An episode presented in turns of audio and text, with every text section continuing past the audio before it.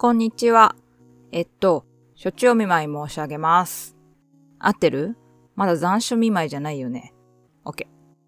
ではまず、最近あったことをちょろっと。先日、7月30日の日曜日に、ビーズの35周年ツアー、ビーズライブジムプレジャー2023スターズに行ってきました。有明アリーナ。瀬戸りがね、バレになっちゃうから曲は言わないんですけど、おっさんおばさん大喜びみたいな内容で、周年ツアーなのに初めて聴くような曲が3つくらいあって満足度高い。めちゃめちゃ踊った。すごく良かったです。あの、前回のメチステボリューム06で喋った曲なんかもぶち上がりました。楽しかった。本当に通常まずやんない懐かしい曲をやってくれたりしたもんですから、普段はふーんなんて眺めてるだけの旦那さんも楽しかったみたいで、珍しく自発的にグッズ買ったりしてました。で、このツアー、8月頭の沖縄公演、これつい先日台風の影響で延期になっちゃったんですが、ここまでがアリーナ公演で、その先はスタジアムとドーム公演になります。で、このスタジアムとドーム公演のチケがもう一般発売してるんですが、はけてないありさまでして、悲しいですね。こんなこと初めてですよ。だから最近地上波とかラジオでちょいちょい PR ってことでビーズの特集組まれたりしてるんですが、これから札幌ドーム、福岡ペイペイドーム、味の素スタジアム、日産スタジアム、静岡のエコパスタジアム、大阪のヤンマースタジアム長井でありますので、もしご興味がおありでしたら、ぜひ行っていただけると嬉しいです。てか日程に無理があるのよ。日産の翌週に静岡エコパとか意味わからんもん。地元が静岡の私ですら行く気ない。日産の両日行くんで、つうか静岡でやんなくていいから名古屋ドームかトヨタスタジアムでやれよって感じなんですが、抜き差しならない理由があったんでしょうね。で、こんなとこで私が宣伝しても意味なさそうですけど。では、メチステボリューム07は、岐阜がうちの犬に憑依してて困るって話をします。ああと、憑依って言っても、まだ岐阜存命なんですけど、つまり岐阜の生き量がついてて困ってるって話で、オカルトっちゃオカルト話なんですが、ネタとしては面白いけど、こっちはマジで困ってるっていう話になります。では、まずは岐阜。旦那のお父さんのステータスをね、ちょっと説明します。この岐阜、1999年にバイクで事故りまして、頭割れて脳に損傷を受けました。おかげでもう10分ぐらい経つと物事忘れちゃうっていう障害が残ってて、一人では生きられませんから、ずっと義母が解除してるんですが、10分ぐらいで忘れちゃうっても、反復すればある程度は定着するみたいで、私のこともちゃんとお兄ちゃんの奥さんって認識はできてます。で、話は戻って、その99年の事故の直後、手術のサインは義母が動転しちゃっててできなくて、旦那がしたんですけど、この頃彼25、6歳かなそれで、助からないだろうって言われて、覚悟したそうなんですね。旦那さんね、集中治療室で隣のベッドの人の脳みそ出てたら見たよとか話してくれましたからね。壮絶ですよね。私なら失神するわ。で、これがね、すごいっていうか、岐阜がまあ悪運の強い人で。これ岐阜のお母さん？旦那のおばあちゃんからしてそうなんだけど、おばあちゃんは広島の人で、原爆が落とされた時、爆心地から1キロくらいしか離れてないとこにいて、その時水風呂に入ってたそうなんですが、おばあちゃん無傷だったんですよ。一応被爆者認定されてるんだけど、いわゆる被爆で出る病気みたいなものが一切なくて。で、その後この岐阜を産んで、おばあちゃんの旦那さん旦那のおじいちゃんは被爆の影響で亡くなってるんですが、それで後日、おばあちゃんが無傷で病気も出ないから、アメリカの軍なのか偉い人か知らないけど、とにかくアメリカ人が研究させてほしいって尋ねてきたけど、ふざけんなっつって追い返したっていう話があります。すごいですよね。私が旦那と出会うちょっと前におばあちゃん亡くなっちゃったんですが、会いたかったなおばあちゃん。で、話は戻って、血筋なのかわからないけど、とにかく岐阜、悪運強くて、そもそも事故った直後に、帰還する救急車がその場にたまたま通りかかって、そこで助けられて、早い段階で運ばれたらしくて。で、手術もその病院に腕のいい先生がいて助かったって言うんですよ。で、この後も大変なんだけど、それは長くなるので省略しますが。でね、脳だけじゃなくて、岐阜、事故るまでやからみたいな人だったんで、同時に喫煙で肺はボロボロ、酒の飲みすぎで肝臓もボロボロ。簡単に言うと、なんでまだ生きてんだよみたいな感じなんですよ。もうずーっと。私と旦那が出会った時にはすでにそうでした。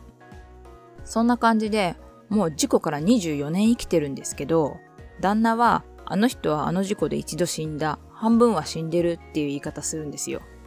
やっぱり事故前と人格が違うしね。なんかね、物事が分かってないからなんていうのかな。人形っていうか抜け殻みたいな感じっていうのかな。こんな感じで岐阜のステータスはふんわり分かってもらえたと思うんですが、この岐阜にね、うちの犬がすごい懐いてるんですよ。うちの犬、ミンチュアピンシャーっていうドーベルマンを小さくしたような小型犬のオスで、そもそも神経質な犬種で、うちのも別にフレンドリーじゃなくて警戒心も強いんだけど、岐阜に対してだけは例外なんです。多分岐阜がピュアで邪念がないからだと思うんですけど、例えば義母は犬に対してベタベタのかまってちゃんで、あわよくば思い通りにしたいみたいなところがあって、犬も敏感ですから義母が苦手なんですよ。近づかない。けど、ふわーっとしてる岐阜には犬は自分から遊ぼう遊ぼうって行くんですね。こんなこと他になくて、岐阜だけなんですよ。それでようやくこの話の趣旨になってくるんですが、うちの犬、病気にしろ怪我にしろ、これまでちょいちょい大ごとの病院沙汰が起きてるんですが、これがね、岐阜の割とクリティカルめな入院とリンクしてるんですよ。ちょっと順を追って話しますね。まずは2017年、犬が知らないうちにぬいぐるみの尻尾を飲み込んじゃってて、それが腸に詰まっちゃって腸閉塞を起こしたんですよ。ある日突然食べたものを吐き続けるようになって、何日か続いたんで、夜に救急連れてって、そのまま回復手術して事なきを得た、みたいなことがありました。それで2、3日入院して結構大変だったんです。で、その頃、前か？とか忘れちゃったけど、岐阜が肺炎こじらせてしばらく入院してたんですね。岐阜はさっきも言った通り、肺水腫あったりして肺がボロボロなんで、肺炎こじらせたらうっかり死にかけます。ただ年齢もありますから、年に一度くらいは風邪こじらして入院したりしてたんで、まあその時は特に犬との関連なんて考えたりはしなかったんですよ。で、その後、ちょいちょい犬が軽い体調不良とかを起こすと、たまたま岐阜も体調崩してたりしたのが続いて、で、いつの間にか義母が電話してくると、シャロ君大丈夫って一言目には確認してくるのがお約束になってて、私と旦那も、町秋連動すんなよなんて冗談半分に話してたんです。あ、岐阜は正明って言うんですけど。で、旦那は霊感持ちなんですが、時々ポロッとシャロに町秋がついてるとか言うようになったんですね。ちょっと話戻ると、岐阜が事故って集中治療室入ってる間、旦那が電車で座ろうとしたら、そこに親父が座ってて、何してんだよって言ったら消えたみたいなことがあったみたいで、他にも色々あるらしいんだけど、めんどくさがって全部は話してくれないんですが、旦那曰く、今、町明の半分は本人のとこにいて、半分はうちの犬についてるって言うんですよ。で、私はそれはわかんないけど、町明勘弁しろよなんて、やっぱ冗談で言ってたんだけど、たまに犬がね、岐阜みたいな顔してるっていうか、表情してる時があって、あの、毛がすごく短い犬なので、表情がわかりやすいんですが、うわ、やだなーって思ってたんですね。やだなーって言っちゃダメだけど。それでね、あれってなったのが2020年の1月。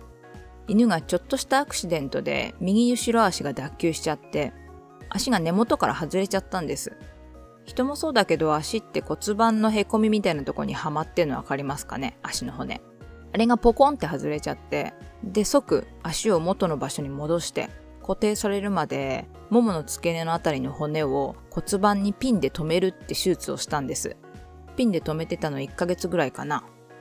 でね、ちょうどその頃、本当にこの脱臼アクシデントが起こる前の月、2019年の年末くらいかな、岐阜がね、転んで右足のももの骨を折ってて、ももの骨と足の付け根を固定する金属入れたばっかだったんですね。義母はね、いやね、また連動してギャハハみたいな感じだったんですけど、旦那またかってうんざりしてて。で、私はやっと、あ、これやばいなって気づいたんですよ。同じ右足の同じところを同じように金属で固定してるってね、犬のは一時的ですけど、なんで同じ時期やねんって。衛星関西弁出ちゃった。そこでようやく岐阜が犬についてる？ついてなくてもリンクしてる？どっちにしろ同じことでしょうけど、それが本当に本当だなって思うようになったんですよ。それでコロナ期と同時くらいかな、岐阜もさすがに年取って常に酸素のチューブを鼻につなぐようになったんですけど、デイケア？デイサービスかな？そういう人に来てもらったり、お医者さんも家に定期的に来てくれるようになって、しばらく大きな何かはなかったんです。それがね、先月7月に起きたんですよ。で、今喋れてるのは、これが一応一段落したから話せてるんですけど。まずはね、6月29日の夜、犬がちょっとハーハーして、暑いからかなって冷やしたりして、翌日30日の午前中、犬が突然ケンケン言うような変な咳を連発し始めたんですよ。それまでたまにむせることはあっても、そんな咳初めてだから嫌だなって思ってたんですけど、それで午後に落ち着いたから様子見てたら、夜にその日食べたもの全部吐きまして。で、これやばいってなって。翌日の7月1日の土曜日、慌ててかかりつけの病院で見てもらったら、どうやら喉か気管に炎症があるらしいってことで、それで薬飲んで様子見ましょうってなったんです。それで、その週末が明けた7月3日の月曜日の昼前、義母から電話で、岐阜が救急搬送されたって連絡が来たんですよ。その状況が、先週から動けないぐらい体調悪くて、この日の朝、来てくれたお医者さんが見たら、肺が十分に酸素を取り込めなくなってて、9とか必要な酸素濃度なのかなんかそういう値が7に落ちてて、慌てて病院送ったっていうんですね。で、検査したら、間質性肺炎の呼吸器不全とか言ってたかな。もう肺の肺胞が固まっちゃってて、酸素を取り込めなくて、固まった部分が回復することはないって聞いてね。私と旦那さすがについにクリティカルなの来たなって思ったのと同時に、犬がぜいぜいしてんのやっぱり町明のせいかよって割と真面目にマジでいい加減にしろよってなったんです。それで犬に薬飲まして暑い時は外出さないようにケアしたりして7月半ばにはたまにぜいぜいするくらいでなんとか落ち着いてきてたんですが一方の岐阜はね私ももう20年近くいろいろ見てきてるからわかるんですけど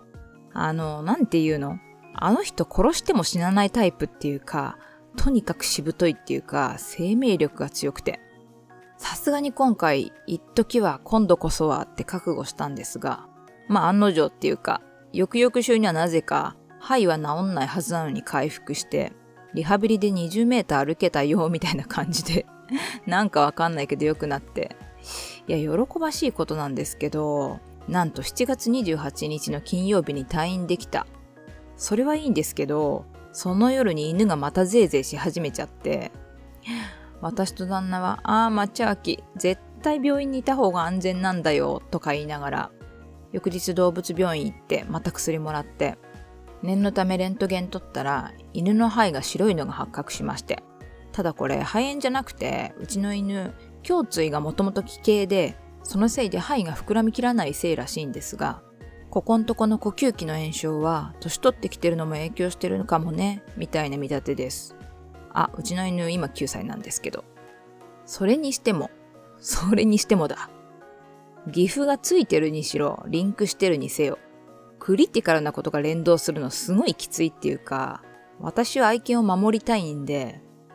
ほんとこんなこと考えたくないけど、最悪の時までリンクしてくんなよ、町秋。マジで。って戦々恐々としてます。